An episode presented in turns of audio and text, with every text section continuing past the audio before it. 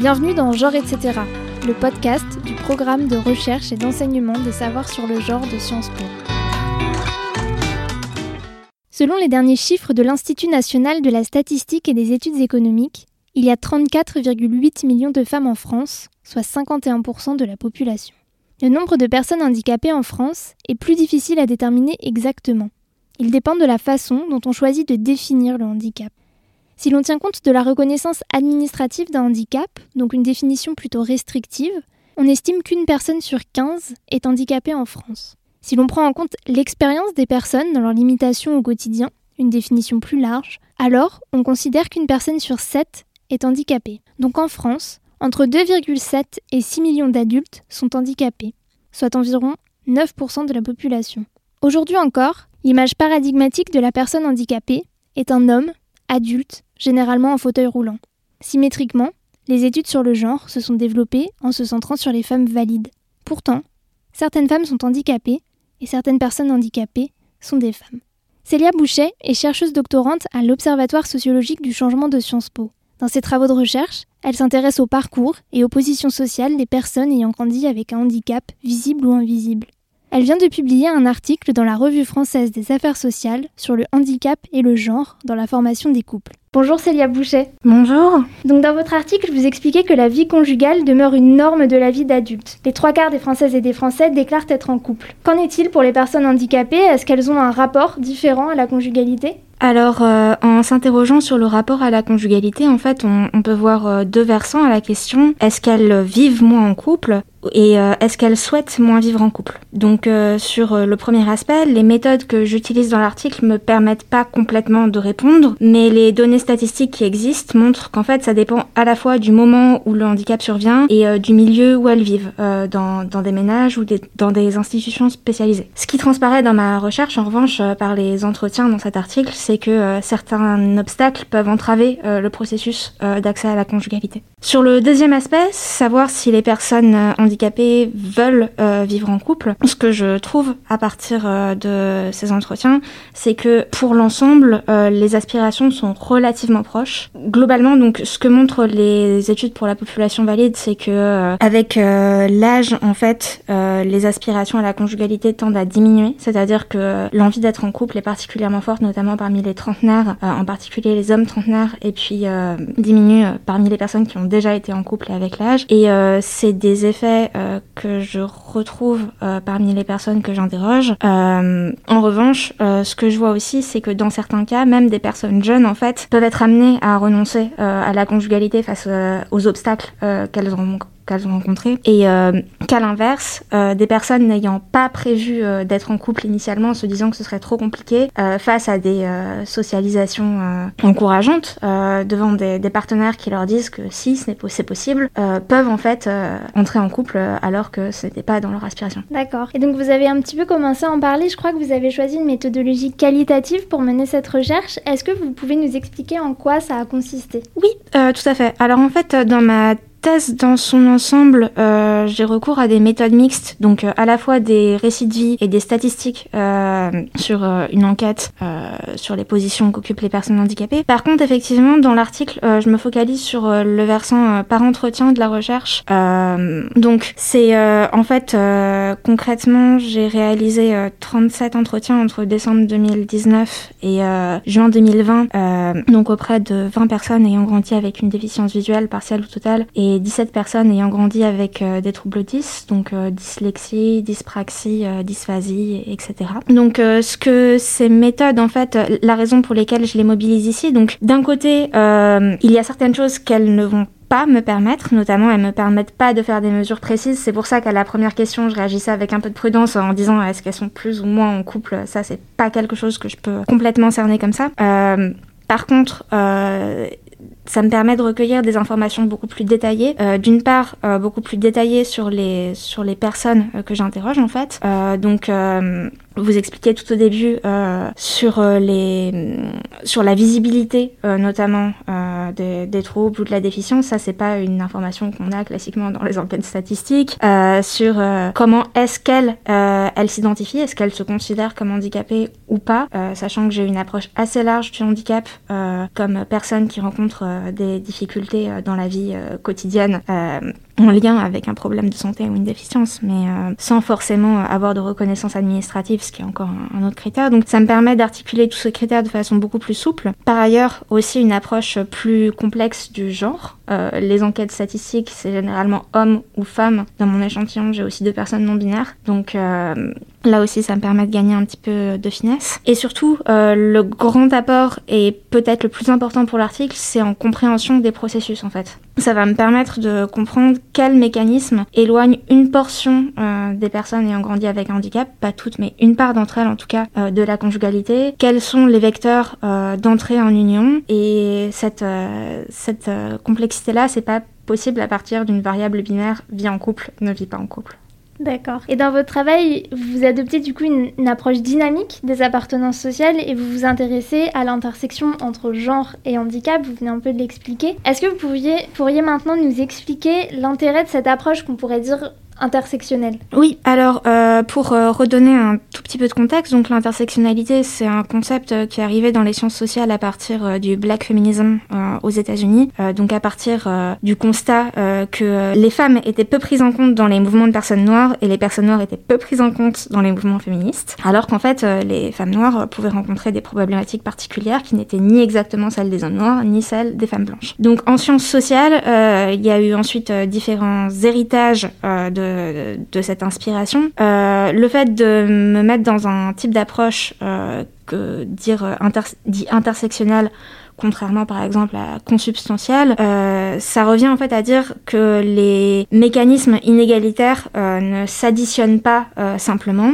par exemple, les problématiques que rencontrent les femmes handicapées, c'est pas simplement une somme du racisme et du sexisme. En fait, ça invite à la prudence sur les métaphores mathématiques, y compris celles qui seraient d'un double désavantage. Ça invite à considérer qu'il y a des configurations inégalitaires qui sont particulières, que ça peut différer quantitativement, mais aussi redéfinir les termes du problème euh, dans leur teneur. Et ça, c'est euh, un autre apport euh, de l'approche qualitative, c'est que donc contrairement aux, méthodes quantitatives qui vont généralement essayer d'approcher ça en regardant euh, ah oui est-ce que euh, ce coefficient c'est plus fort ou pas pour telle population euh, Là, il va être possible aussi de cerner des, processus qui sont pas forcément euh, plus forts ou moins forts, qui vont pas forcément plus ou moins empêcher l'accès au couple pour les hommes ou pour les femmes, mais qui vont euh, être euh, de, nature différente, où, le, où le, handicap va, va, venir jouer sur la façon dont les processus de genre se passent ou vice-versa. Et du coup, est-ce que vous avez observé un effet de genre, c'est-à-dire des différences entre femmes et hommes, dans la mise en couple ou dans la vie de couple des personnes handicapées que vous avez été interrogées? Oui, tout à fait. Alors j'en profite pour une petite remarque parce que ça, m'a amusé en fait que la, que la question soit posée comme ça. C'est un reproche qui m'a été fait en vrai sur la première version de l'article, euh, à juste titre, euh, qui est euh, donc ce que, vous avez rappelé au début de l'introduction, que la perspective commune dans les sciences sociales, c'est que euh, le, le, genre serait un modulateur du handicap, davantage que le handicap euh, serait un modulateur du genre. Autrement dit, on est une personne handicapée, c'est une, une, appartenance principale, et le genre, ça pourrait venir modifier le processus de part et d'autre. Et donc, euh, c'est un reproche que, que, que j'ai eu sur la première version de l'article en me disant, ben en fait, euh, ça peut être inversé. On peut aussi dire, euh, on est un homme, on est une femme, on est, etc. Et, et le handicap joue là-dessus. Et, et effectivement, enfin, c'est dans, cette approche que les études sur le handicap ont plus systématiquement pris en compte par le passé le, le, facteur du genre que l'inverse. Euh, du coup, je vais aller assez rapidement inverser la question. Dans l'ensemble, en fait, les personnes interrogées effectivement ont intériorisé la plupart des mêmes normes de genre que, qui sont prévalentes auprès des personnes valides. Donc par exemple les, les femmes et les hommes handicapés vont avoir des rôles différents dans le processus euh, de séduction, euh, avec euh, par exemple des femmes déficientes visuelles qui vont avoir un, enjeu particulier à, à, la pratique du maquillage classiquement féminine, là où les hommes handicapés vont davantage faire remonter les, les, difficultés, les hommes déficients visuels en particulier, à faire le premier pas dans l'approche par, par timidité intériorisée ou par complexe, notamment lié à la déficience une fois en couple également, euh, c'est principalement d'hommes s'identifiant comme handicapés, éloignés de l'emploi que, hum, que j'ai eu des retours comme quoi l'absence de salaire était problématique à leurs yeux dans la relation de couple, à leurs yeux et parfois aux yeux de leur partenaire également dans, le cadre, dans le cadre de couples hétérosexuels. C'est une précision que j'aurais peut-être dû faire un petit peu plus tôt dans la partie sur les mécanismes de genre de l'article. je me centre essentiellement sur les couples hétérosexuels, ce qui ne veut pas dire que toutes les personnes que j'ai interrogées euh, s'inscrivaient euh, dans ce modèle, euh, mais que c'était le modèle sur lequel j'avais le plus de réponses et sur lequel je pouvais le plus développer. Donc, effectivement, sur un certain nombre d'aspects et sur la plupart des aspects, les normes de genre, en fait, s'appliquent également parmi les personnes handicapées de l'échantillon. Par contre, là où il y a un espèce de croisement, justement, entre les deux, ça va être d'une part sur le rapport à la dépendance, euh, qui habituellement est plutôt euh, cadré comme un enjeu féminin en fait, et euh, qui là est rapporté tant par des hommes que par des femmes de l'échantillon, avec la, des réticences parfois ou des craintes à s'engager dans une relation qui serait asymétrique, ou des difficultés à naviguer les relations asymétriques, à la fois en termes d'asymétrie financière et à la fois de, de besoin d'aide dans la réalisation de certaines activités humaines. Et euh, enfin, la, question des violences euh, également, euh, où là, classiquement cadré comme un enjeu de genre aussi, qui se retrouve un petit peu plus compliqué. Et donc du coup, je voulais revenir sur cet enjeu de dépendance parce qu'en France, les personnes handicapées, elles perçoivent une allocation, l'AAH, c'est-à-dire l'allocation aux adultes handicapés. D'un montant maximum de 903,60 euros cette aide financière, elle est versée en fonction des ressources de la personne et vise à lui assurer un revenu minimal. Mais l'AAH est aussi conjugalisée, c'est-à-dire que les ressources du conjoint ou de la conjointe sont prises en compte dans le calcul du montant de l'allocation. Et ça signifie que lorsqu'une personne célibataire, allocataire de l'AAH se met en couple, elle cesse le plus souvent de toucher son allocation et perd donc son autonomie financière. Comment vous analysez cet enjeu d'asymétrie et de dépendance? Alors, euh, effectivement, donc la question de la conjugalisation de la hache, donc euh, vous l'avez très bien rappelé, effectivement, euh, c'est une allocation que peuvent toucher alors une part en fait des personnes handicapées au sens large que, j'étudie dans, dans, mon étude, puisque ça implique que les personnes déjà s'identifient comme handicapées et recourent aux droits, et c'est en plus une allocation qui est accordée plutôt à une minorité euh, par rapport, euh, par exemple, à la RQTH. Mais euh, le calcul du, du, montant de cette allocation, en fait, contrairement à d'autres, est, qu'elle est soumise à conditions de ressources, donc à, à un plafond. Et, et calculé en tenant compte des revenus des partenaires. Et euh, c'est une question qui est très politisée en fait, euh, qui l'est depuis euh, déjà plusieurs années maintenant, avec des mobilisations assez récurrentes, des remises à l'agenda pour demander à ce que les revenus du conjoint ou de la conjointe soient séparés en fait du, du, calcul, et qui a été rendu visible de nouveau dans l'espace public ces derniers mois, car remise de nouveau à l'agenda parlementaire et avec plusieurs plusieurs pétitions sur le sujet. Donc moi en fait, au moment où je mène l'enquête euh, c'est un élément qui, est important à avoir en tête parce que c'est, c'est, ça transparaît en fait euh, ces mobilisations-là aussi euh, dans une certaine manière dans, les retours que je peux avoir. Et ce, facteur des allocations du coup m'est revenu de façon assez récurrente tant par des hommes que par des femmes. Et c'est là où je dis aussi que le, l'intersection entre handicap et genre a tendance à complexifier un peu cette, cette question de la dépendance. Donc dans l'échantillon en fait cette cette problématique euh, du fait que en l'absence de revenus propres et donc euh, en touchant un revenu euh, lié lié à la location, on peut avoir une façon de, de, se suffire à soi-même. Une personne utilise l'expression à la fois se suffire à soi-même sur sur le plan financier, mais à la fois symboliquement, une personne utilise être une personne à part entière, avoir une une valeur symbolique autonome, c'est un critère qui est très important, à la fois pour des hommes et, pour des femmes de l'échantillon. Euh, je, je dis pas euh, par ailleurs que, euh, en fait, objectivement, ça l'est autant pour les unes ou pour les autres, mais en tout cas, ça apparaît autant aux yeux des femmes que des hommes. même les femmes handicapées, en fait, ne le mettent pas en lien avec leur, leur identité de femme. Pour elles, c'est une question de handicap, dans les réponses qu'elles me font en tout cas. Et ça, c'est quelque chose qui va jouer du coup dans l'accès en couple à différents stades. Euh, d'abord, euh, dans la perspective même, en fait, de former un couple. Je pense à une personne qui m'a dit que de toute façon, à ses yeux, enfin, c'était c'était pas possible d'imaginer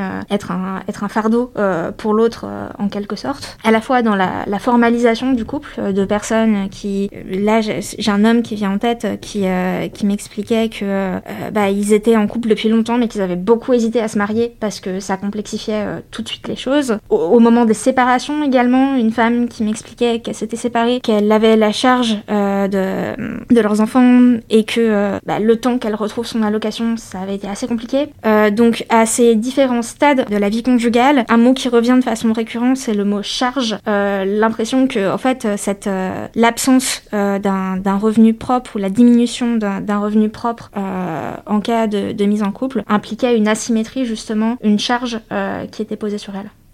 Il y a un deuxième sujet sur lequel euh, j'aurais voulu revenir et, peut-être conclure avec cette question. Vous, vous, avez expliqué que le handicap complexifiait le rapport aux violences de genre. Est-ce que vous pourriez nous en dire plus et quelle est cette dynamique particulière, s'il y en a une, entre handicap et genre? En termes de violence Alors en fait, euh, la, thématique de la violence est arrivée dans ma recherche sans que, euh, sans que je l'ai vraiment prévue à la base. J'avais pas de questions explicites dans ma grille d'entretien sur le sujet, mais en fait elle est beaucoup arrivée notamment au moment de l'accès, euh, de la question de l'accès en couple où des, personnes venaient à m'expliquer pourquoi ça, le complexifiait pour, pour elles. Et là, ça complexifie à double terme. Ça complexifie à la fois dans les perceptions de sentiments de vulnérabilité, euh, du fait d'avoir l'impression qu'on risque d'être agressé, et euh, dans les violences vécues et la façon dont on les comprend. Dans les sentiments de vulnérabilité, il y a une dynamique un petit peu similaire à celle de l'enjeu de dépendance, qui est que euh, c'est partiellement dégenré en fait. Ça m'est rapporté tant par des hommes que par des femmes,